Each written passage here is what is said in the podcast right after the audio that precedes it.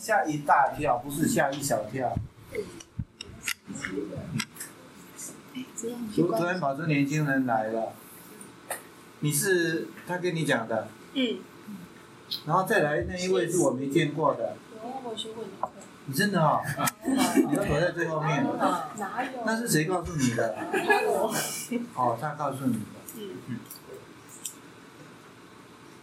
你是他告诉你的。这里四个清大学生，这里三个清大学生，其中一个跑到澳洲去。纽西兰。纽西兰。好。半年一年？九个多月。九个多月。嗯。所以我们嘉文有个学妹也也跑到纽西兰去，我们有一个跑去澳洲的，你可以跟他交流一下。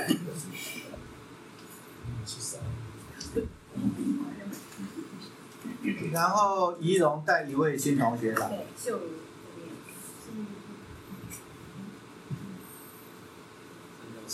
然后道道一道一跟我们的渊源是非常的独特。我在想是刚刚的他看他进来，我的感觉是说啊，我们的客座会员来了。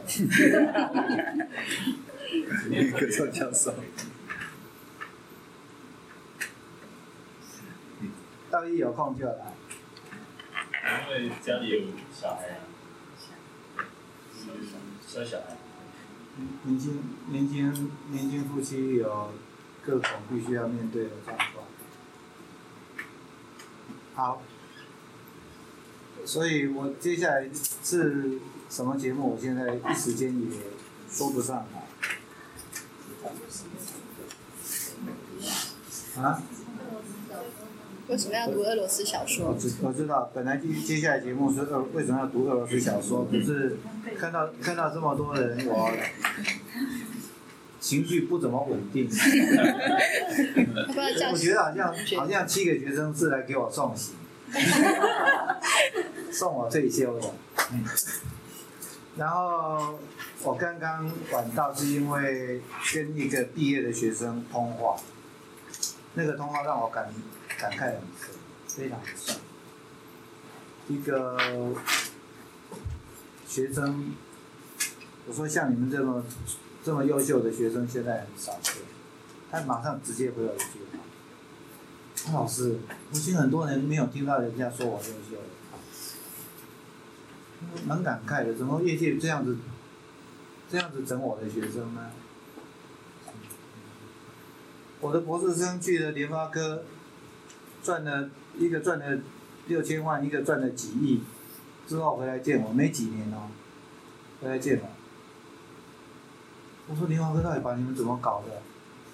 你们是，我看到你们的程度是我大学时候你们刚毕业要跟我的时候的程度，不但那个博士白面了，连那个硕士的那个程度都不见。然后我就问刚刚那个学生，我问他：“你不是联发科的系统吗？”他说：“对，但是薪水可能不到联发科的三分之一。”我我说：“怎么会这样对待他自己的公司？”他说：“没有啊，联发科对我们来讲，它就是赌博啊，那投资丢下去啊，我们如果赚了，他就给我们钱啊，我们赔了就把我们裁掉啊。”哦。我一时间反应不过来，虽然反应过来，要觉得，开始回到有那种商场的那种现实感，可是第一个反应一时间是反应不过来。还有一个感慨，这个学生竟然离开我之后，他说我定期会上老师网站去下载文章来读哦，尤其婚姻那个我已经读好几次了，我还特地交给我太太。跟我太太讲说，你是国小老师，你要好好看，国小教育应该怎么办？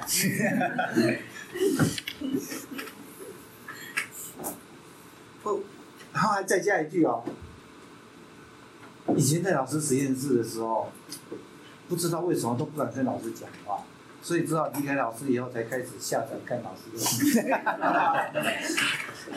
我下一句。我这个这一句下，我就更加不知道怎么说了。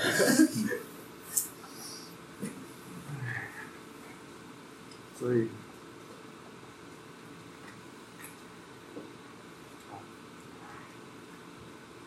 本来我自己有自己在盘算的一些事，然后今天有对我有一个小小的好消息。前面跟商周谈我要写书，谈到最后破局，啊，我跟商周讲，你们要我写的那种书，就是要再重复现在既有的价值，教大学生读大学是为了出人头地，可是我写书是要告诉大学生，人活着有比出人头地更要紧的事。所以你们要我写的内容是我不想写。如果你们要出那种书，而且你们要写的要我写的那种内容，我来写不叫做。你去找一个管理学院的教授，或者找一个智商心理系的教授来写，你更好卖。反正你就是要赚钱，赚钱没关系。我说你要跟我合作。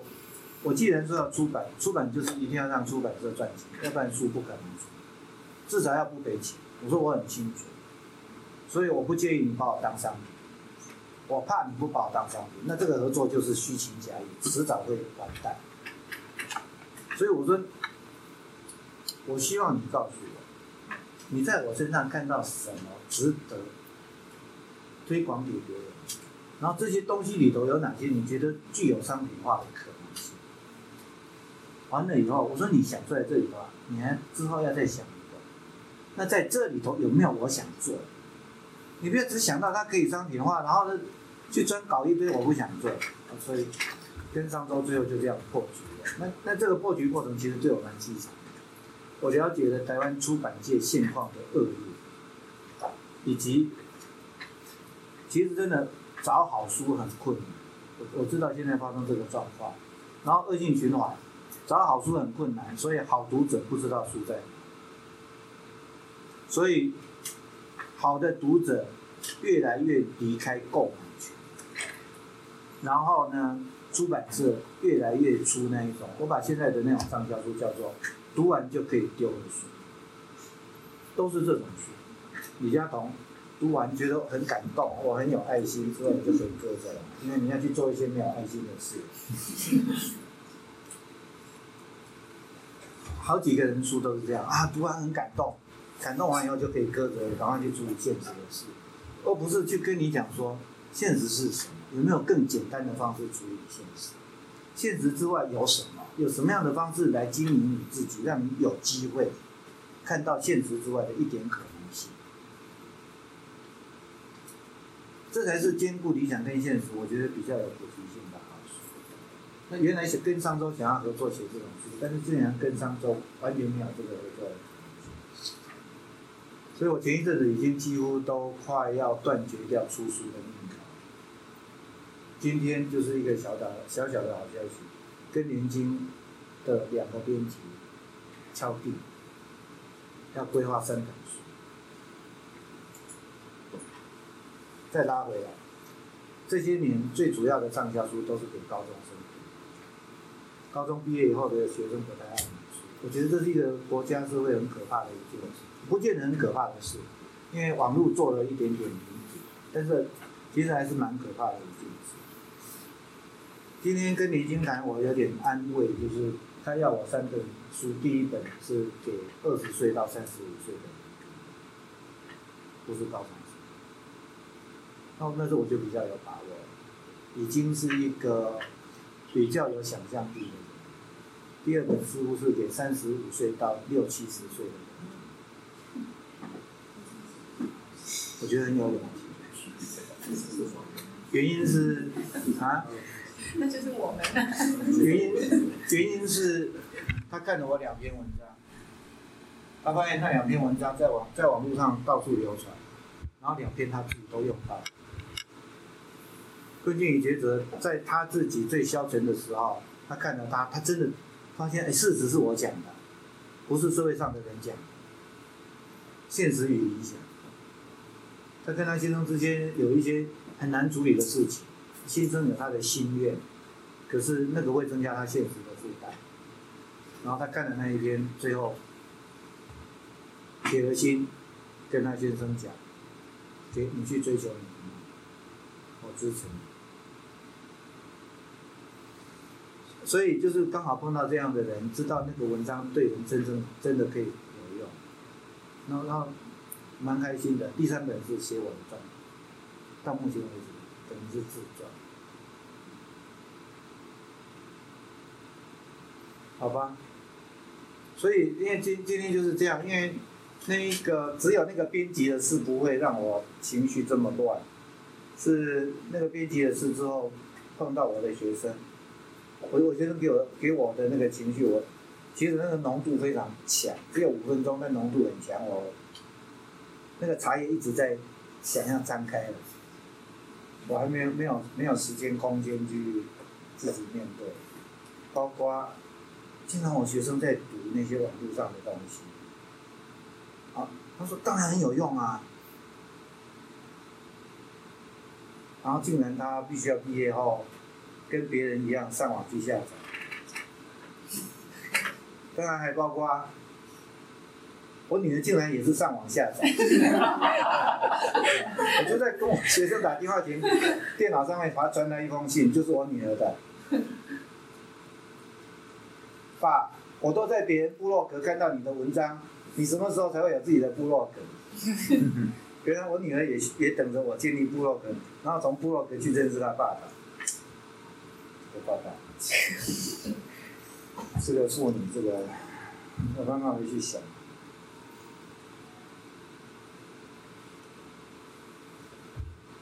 我们这里哦，对不起，还有一个事，我我因为有自己的一些计划，使得我有点紧张，怕自己时间不足以应应我想做的所有事，其实那应该包括别人期待我做的事。那当然，别人期待我做的事里头，其实是我自己有想做。本来想耍赖晚一点做什么事？俄罗斯小说的讨论题纲。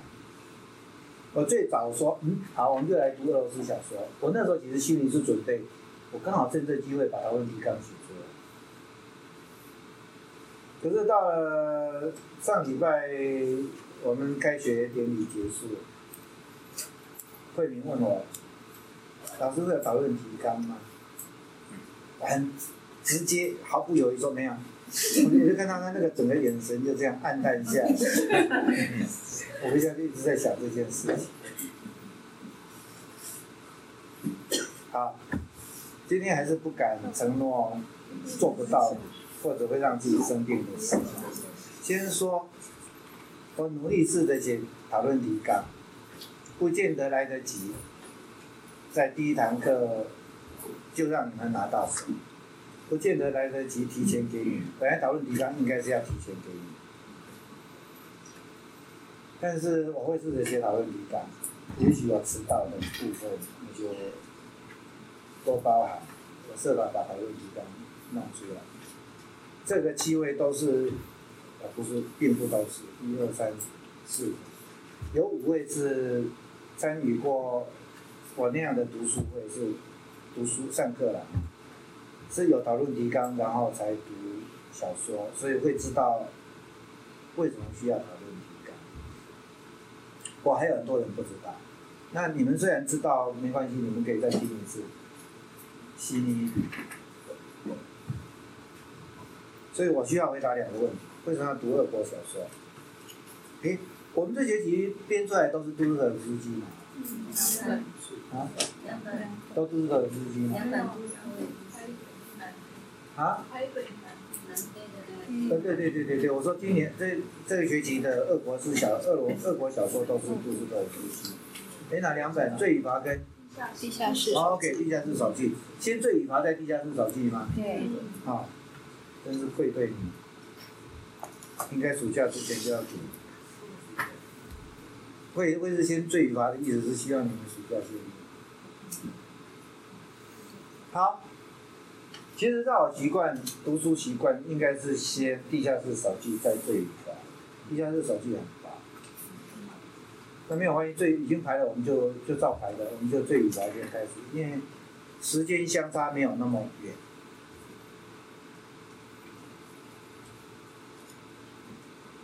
两个问题，一个为什么要读这个书？第二个是为什么要讨论体感？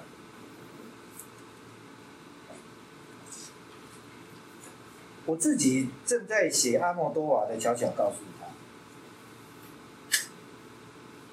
阿莫多瓦的《悄悄告诉他》跟他早再早一点点有一部片叫《窗边上的玫瑰》。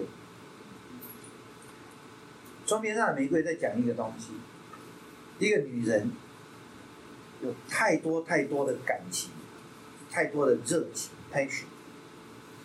她爱她的丈夫，丈夫对我来讲是个象征的对象。她有很多的热情，她的热情需要有一个出口，热情就是爱。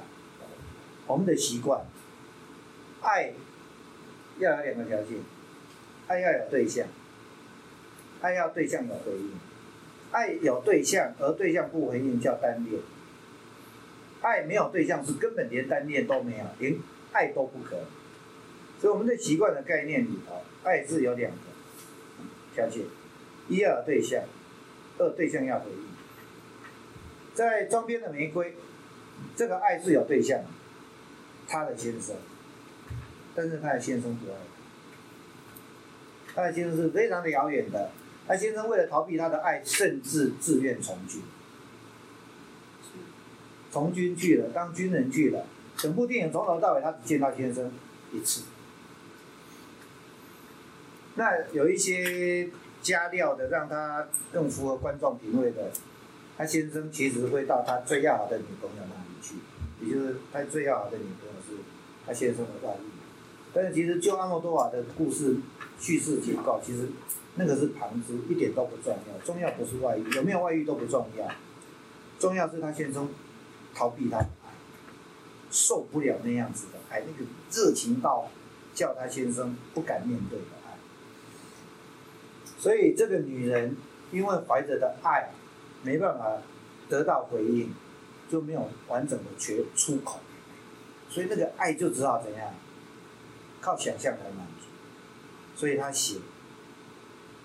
爱情小说，而且呢，他是用男性的笔，用男性的口口吻来写这个爱情小说，填补一个缺席的不在场的爱情的另外一半。他的先生，故事就是一开始就在讲这个非常出色、非常出名的一个爱情小说的作者写不下去，他在暗示一件事。爱有两个条件，要有对象，而且对象要回应。如果只有对象，而对象不回应，爱只好靠想象去补足。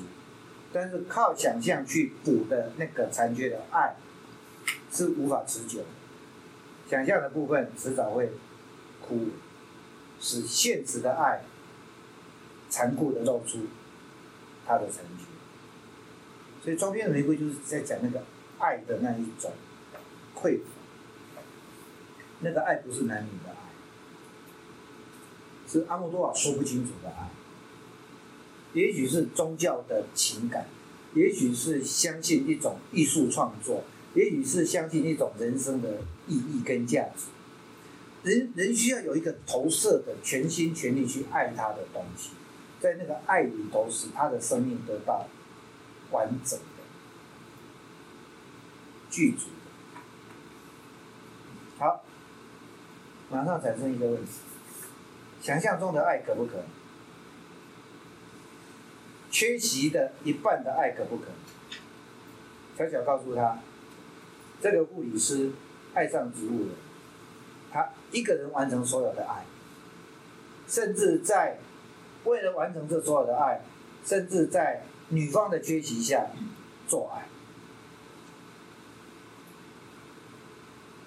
其实我觉得那不叫强暴。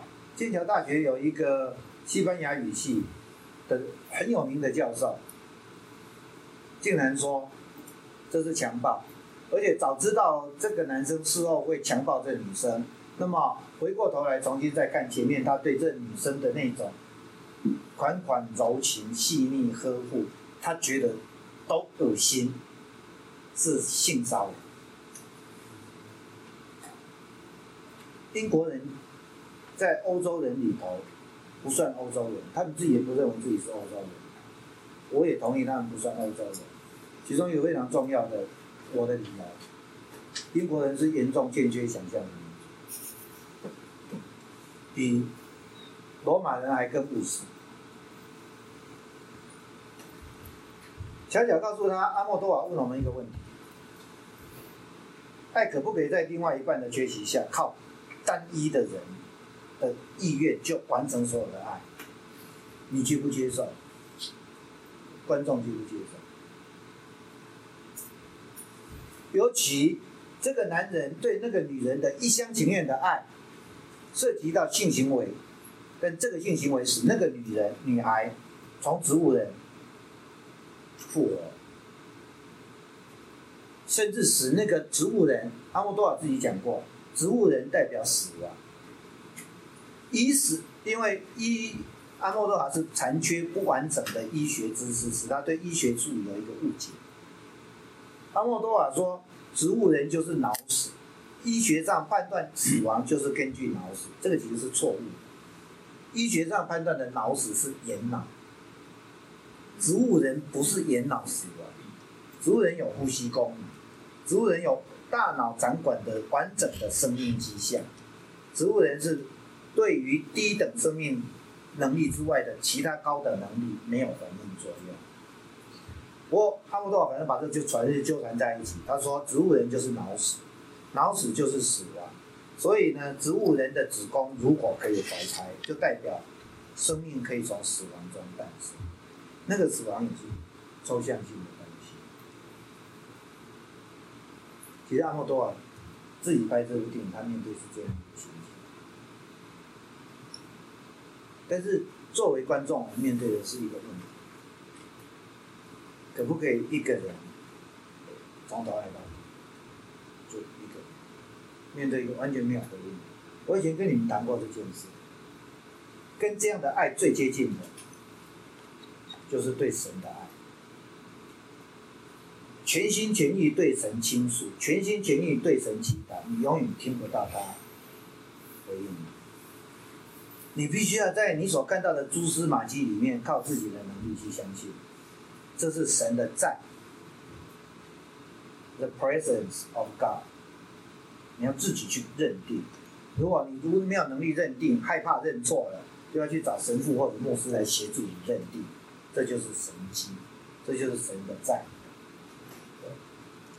你看，信仰要靠神的在来，连对神的爱都需要靠神的在来维持。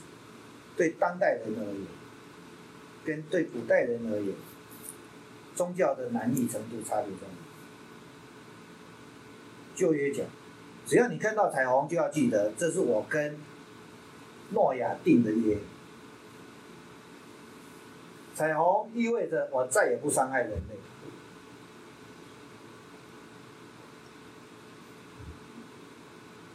至少摩西期待着。古代的以色列人凭彩虹就可以相信。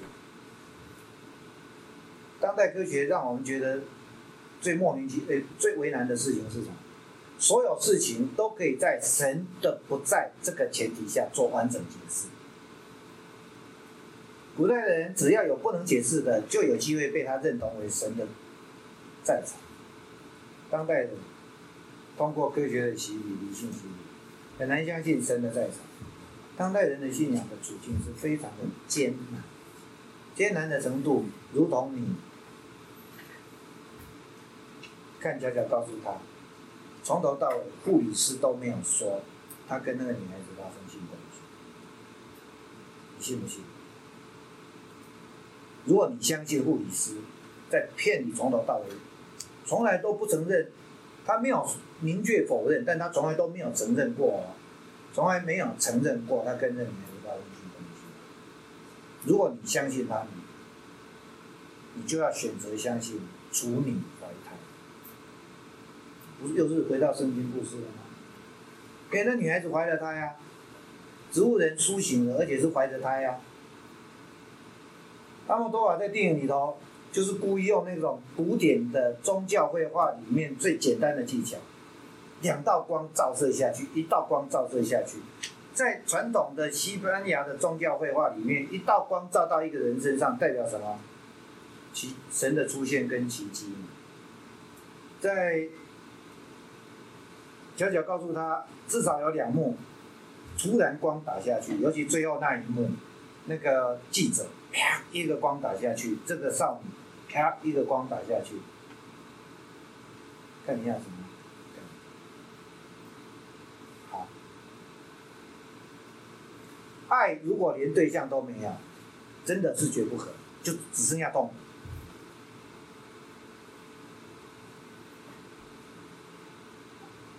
还是说，爱如果连对象都没有，那连痛苦都不会有？我我选择相信，爱如果连对象都没有，会只剩下痛苦。爱使人完整，不必然要用男女的爱情来解释，可以用宗教的信仰对神的爱使人完整。你可以这样解释，去跟教徒讲，他们一定相信这一句话是真的。对他们来讲，这一句话讲的很合理，可接受。你可以讲成是你跟你的理想之间的关系，有一个你所能够爱的信的理想，而且你相信它可以实现，或者即使没有实现，你相信它存在，你相信你对他的爱是真实的，不是自欺。你可以一直维持在这样的信仰状态，对你的理想的信仰，你生命也得到了憧憬。所以爱没有对象，如果爱没有对象会怎样？人生命就残缺。爱没有对象使生命残缺，人剩下就是空。这个是窗边的。但是爱如果有对象，而对象不回不回应。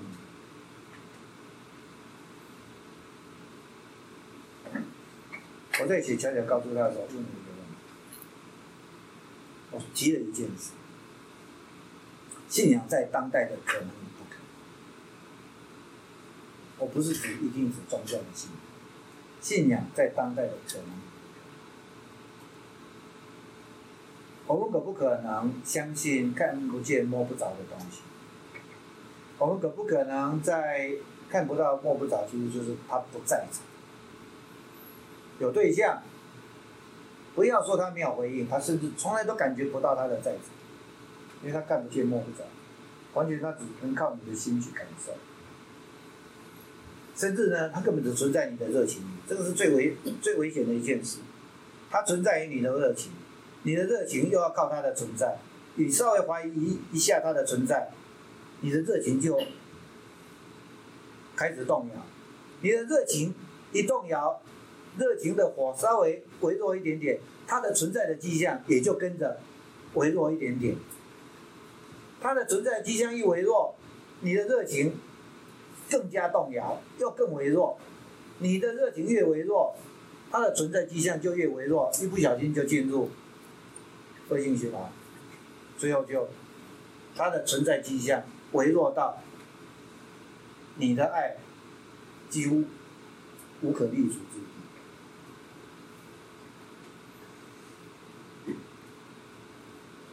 我倒倒过来谈了这个问题。如果他在希腊是可能，柏拉图是，柏拉图确实相信看不到摸不着的爱那样的信念，至少过去曾经是。你不能只说他现在不是。我们也许说，在二十世纪已知的地球上任何角落，他都不他都不可能。这句话太莽断莽撞。你只能说二十一世纪我们已知的地球上。它是不可能。小心这一句话有留了一点点保留，最后会把它讲出来。好，二十一世纪已知的地球上是不可能，那就空间就很大。所以我们至少还可以说，柏拉图的时代它是可能，至少对柏拉图。中世纪它是可能的，而且是普遍的可能。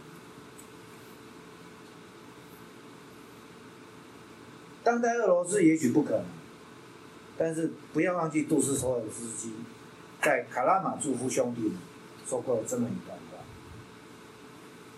话：俄国人跟所有民族最大的差别是什么呢？就是在俄国人心中，即使他的一生的经历让他相信他，因为呢，圣经讲过，如果你相信，那么当你召唤山 mountain 的时候，山就会到你眼前。如果你的信心够，如果你的信仰够坚定，你叫山动，山就会动。所以在卡拉马朱兄弟们里面，用这么简单一句把它简短说，叫做在俄罗斯，俄罗斯人的特色，就算他一辈子的经验让他相信，他看得到的每一个人叫山动，山都不会动，他仍旧相信，在西伯利亚遥远深不可测。不可知的一个角落里，至少存在有一个隐修的圣人。这个圣人叫山洞，山洞，就是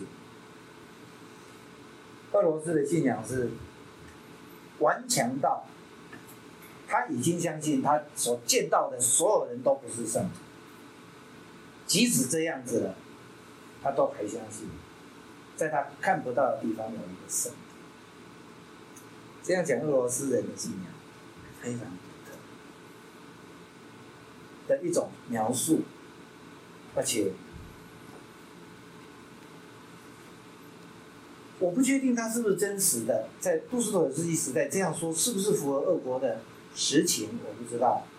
我觉得符合俄罗斯实情的机会非常高。所谓非常高的意思，并不是说。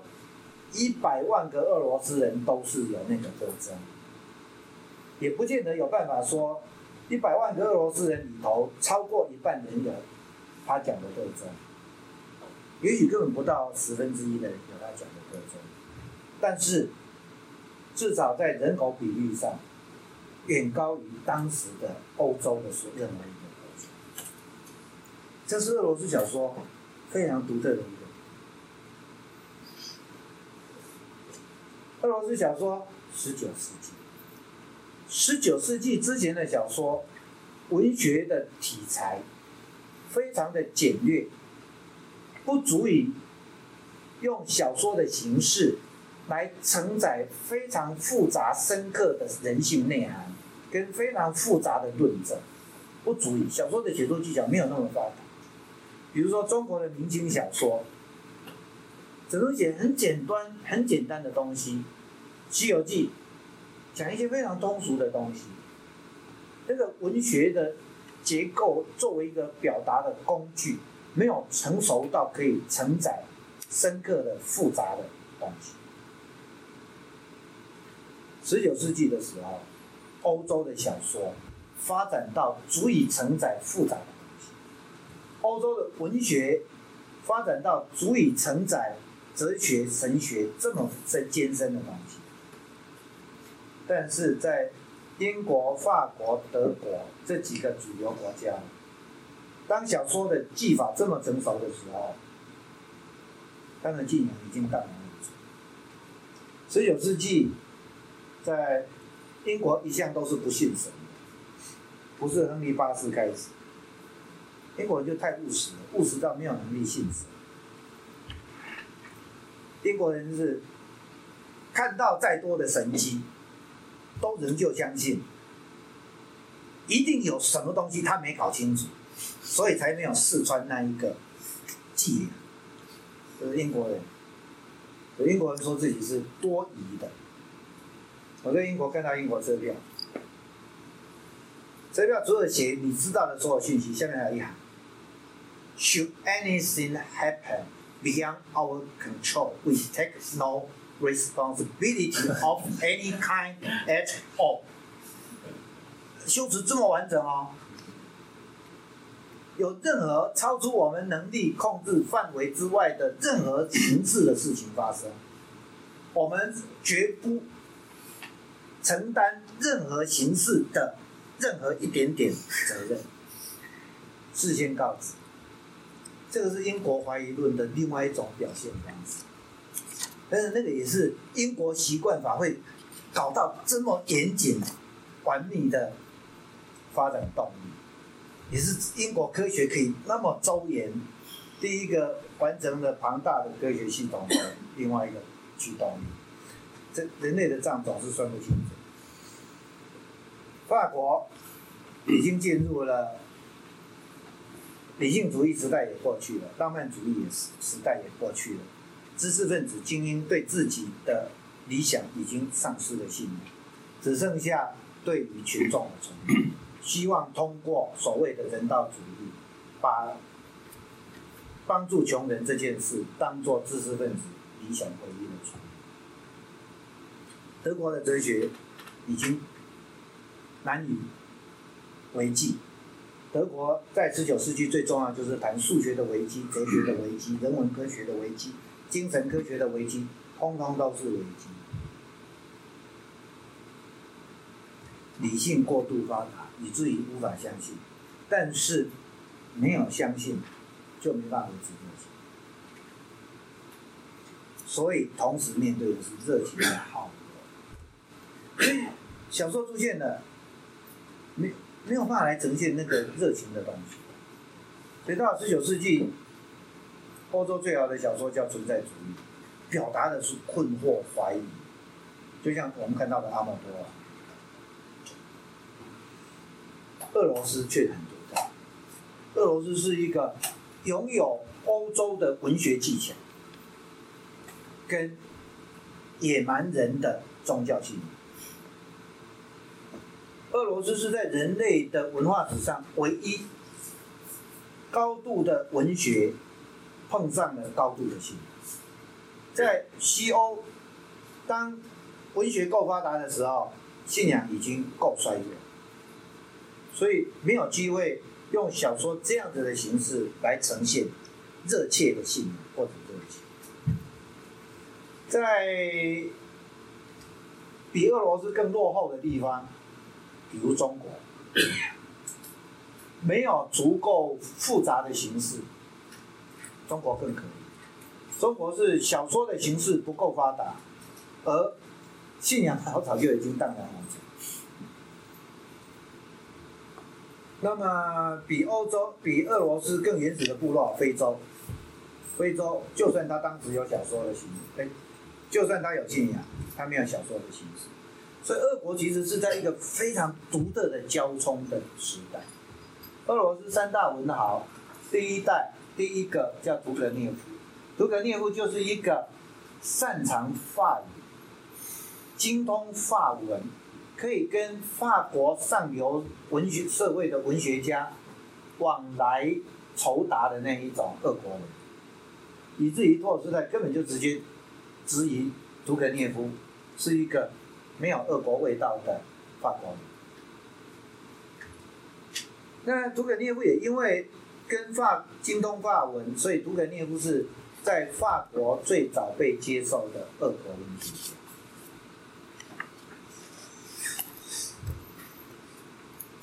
屠格涅夫下来的那个人叫托尔斯泰，托尔斯泰伯爵，天生不需要为现实烦忧。需要为自己的性欲苦恼，为自己的赌博欲苦恼，但是不需要为现实烦恼。他有非常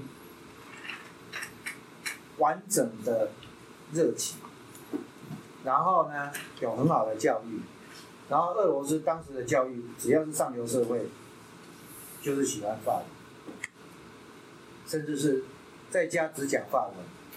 不讲俄文的都有，啊，在家绝对是整天都在讲法语，就像我们现在，你们会在台新竹看到有些家庭，你们马路上会听到，爸妈跟小孩子讲的是英文，虽然爸妈也是方言口。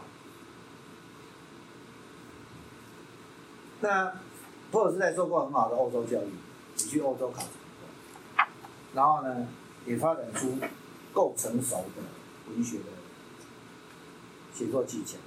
所以托尔斯泰是第一个让小说是用来呈现生命内在最深刻、丰富、浩瀚的那个世界。俄罗斯的文学在世界文坛之所以那么重要，它的重要，它的关键原因就在这里。小说第一个被用来呈现人的生命的内在世界，而且是那么宽广、深邃、庞大。都斯妥夫斯这三个人年纪都各只差几岁，十岁左右。都斯妥夫斯基刚好跟托尔斯泰大部分是对的，两人只有一个共同处。都斯妥夫斯基也是那种不可控制的热情跟不可控制的冲动是同时发生的。所以都斯妥夫斯基是个赌徒。他的书写了很多书，卖了很多书，没什么的，没一直都很穷困，一直都在负债，好像是跟一个妓女同居，没有正式结过婚。一个，我想如果问都市耳机，他大概把自己当做罪人，但是却拥有高度的宗教情感。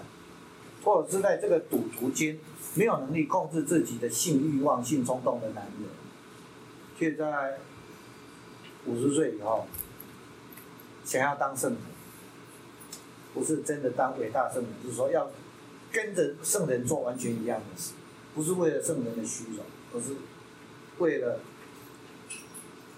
厌恶自己的罪恶。所以你看那种。那种彻底那一种，以我们今天的角度来看，极端的那种东西。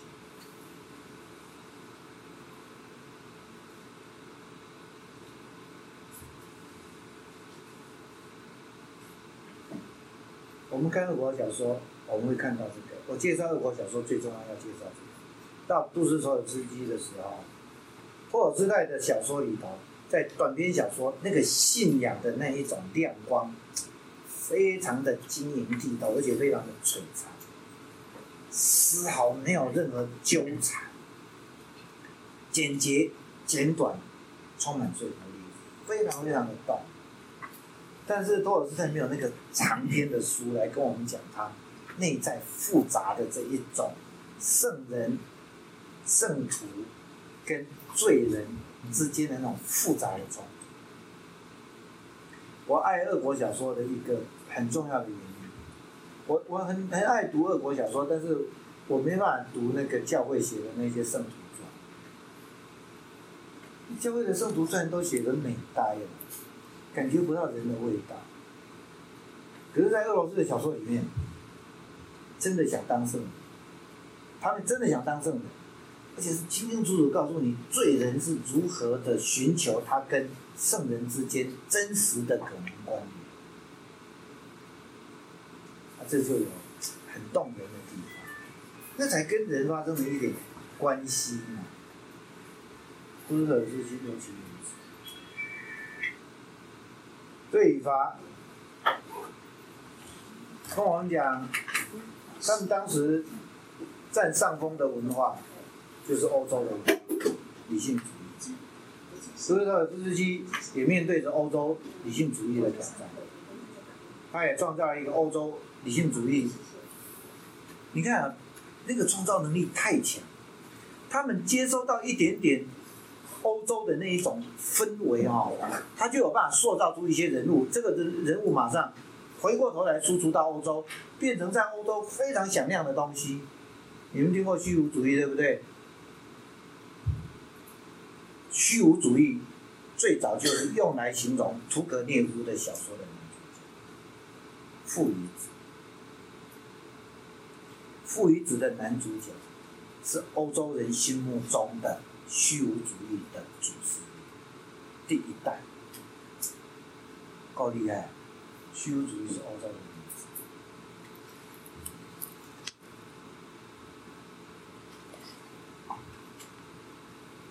超人，超人在所有的道德对错与善恶之外，超越道德的善恶与对错。这个观念从谁来？杜苏辍尔，不是尼采。所以尼采说，杜斯托尔斯基所能教我们的，远超过所有的心理学。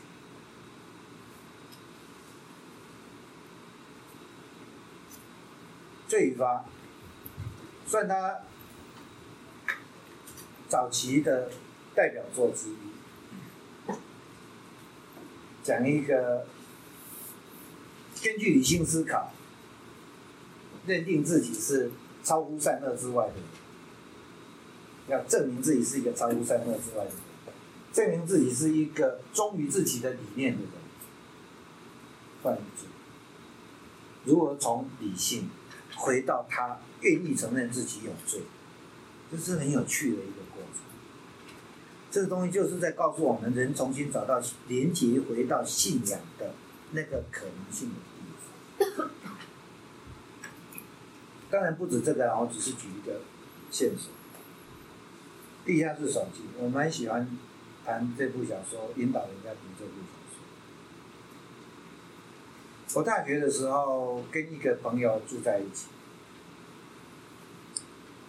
我那时候形容我自己是一个充满光明的人，我对人没有任何负面的认识。对我来讲，只要我想要，通通都做得到。想不出有我想要做而做不到的事。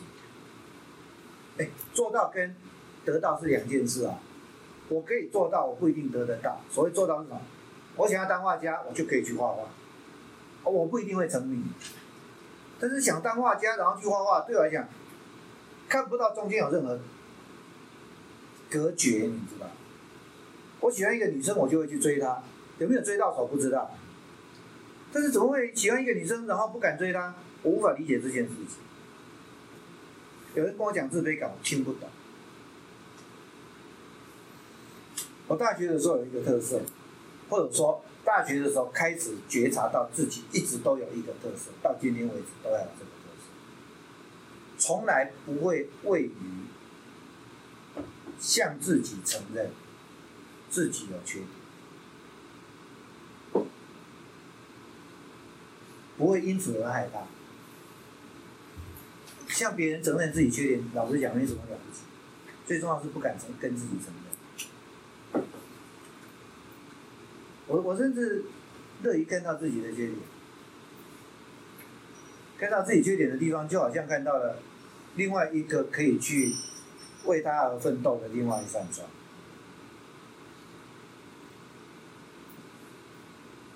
像我这样的人，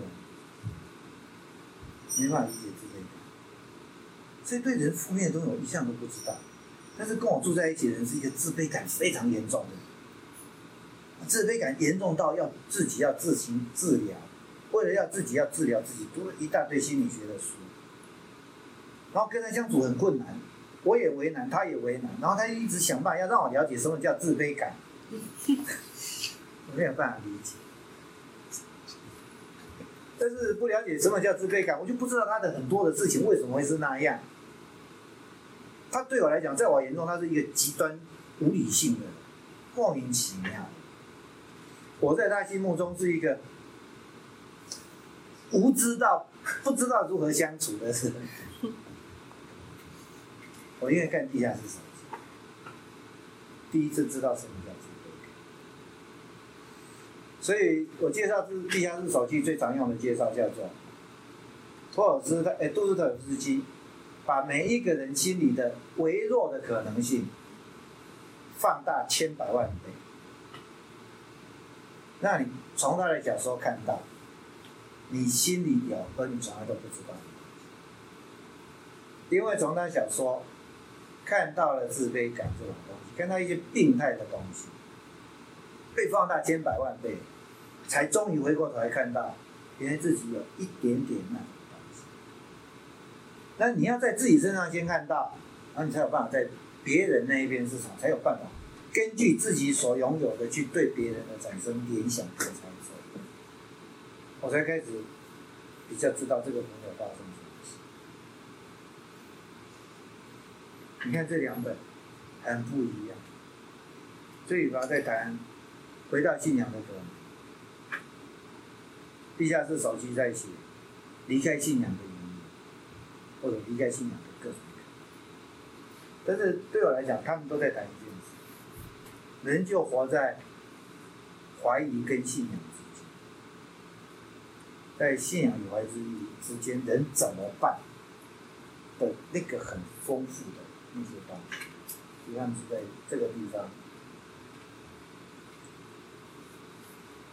呈现了这样的东西。我还没有写讨论提纲，也许我可以把讨论提纲留在我写出来的时候。我跟自己许的愿是这样，我希望我明天可以写完，悄悄告诉他，下礼拜五之前至少先交出第一份讨论提纲。那做不做得到，看着办。如果我礼拜五终于有把讨论提纲，礼拜四之前寄给你。礼拜五，我也许花一点点时间跟你们讲那个讨论提纲怎么样。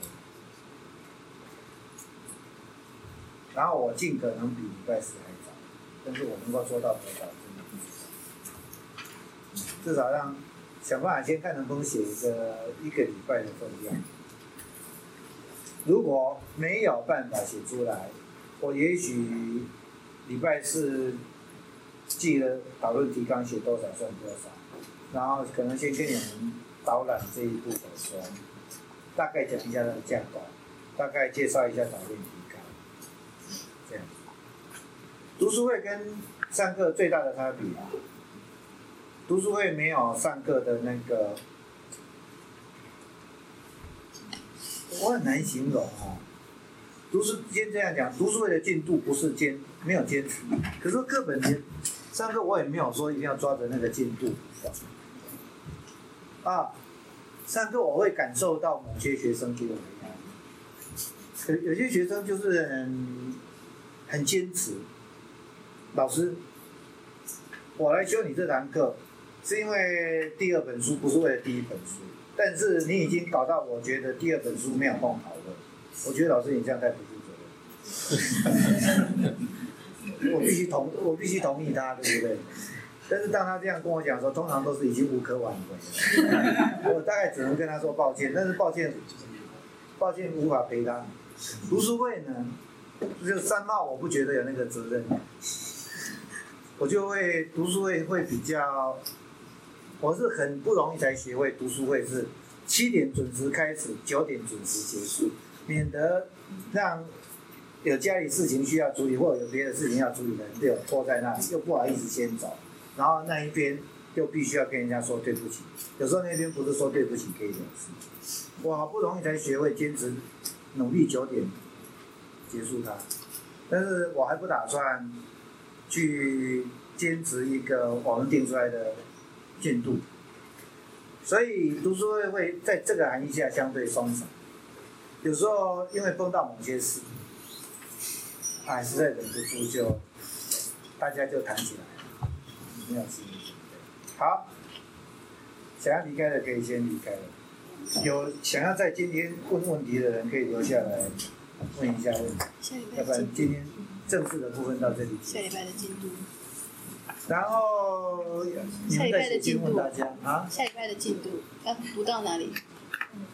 第一步，先设法往第一步迈进，就是说。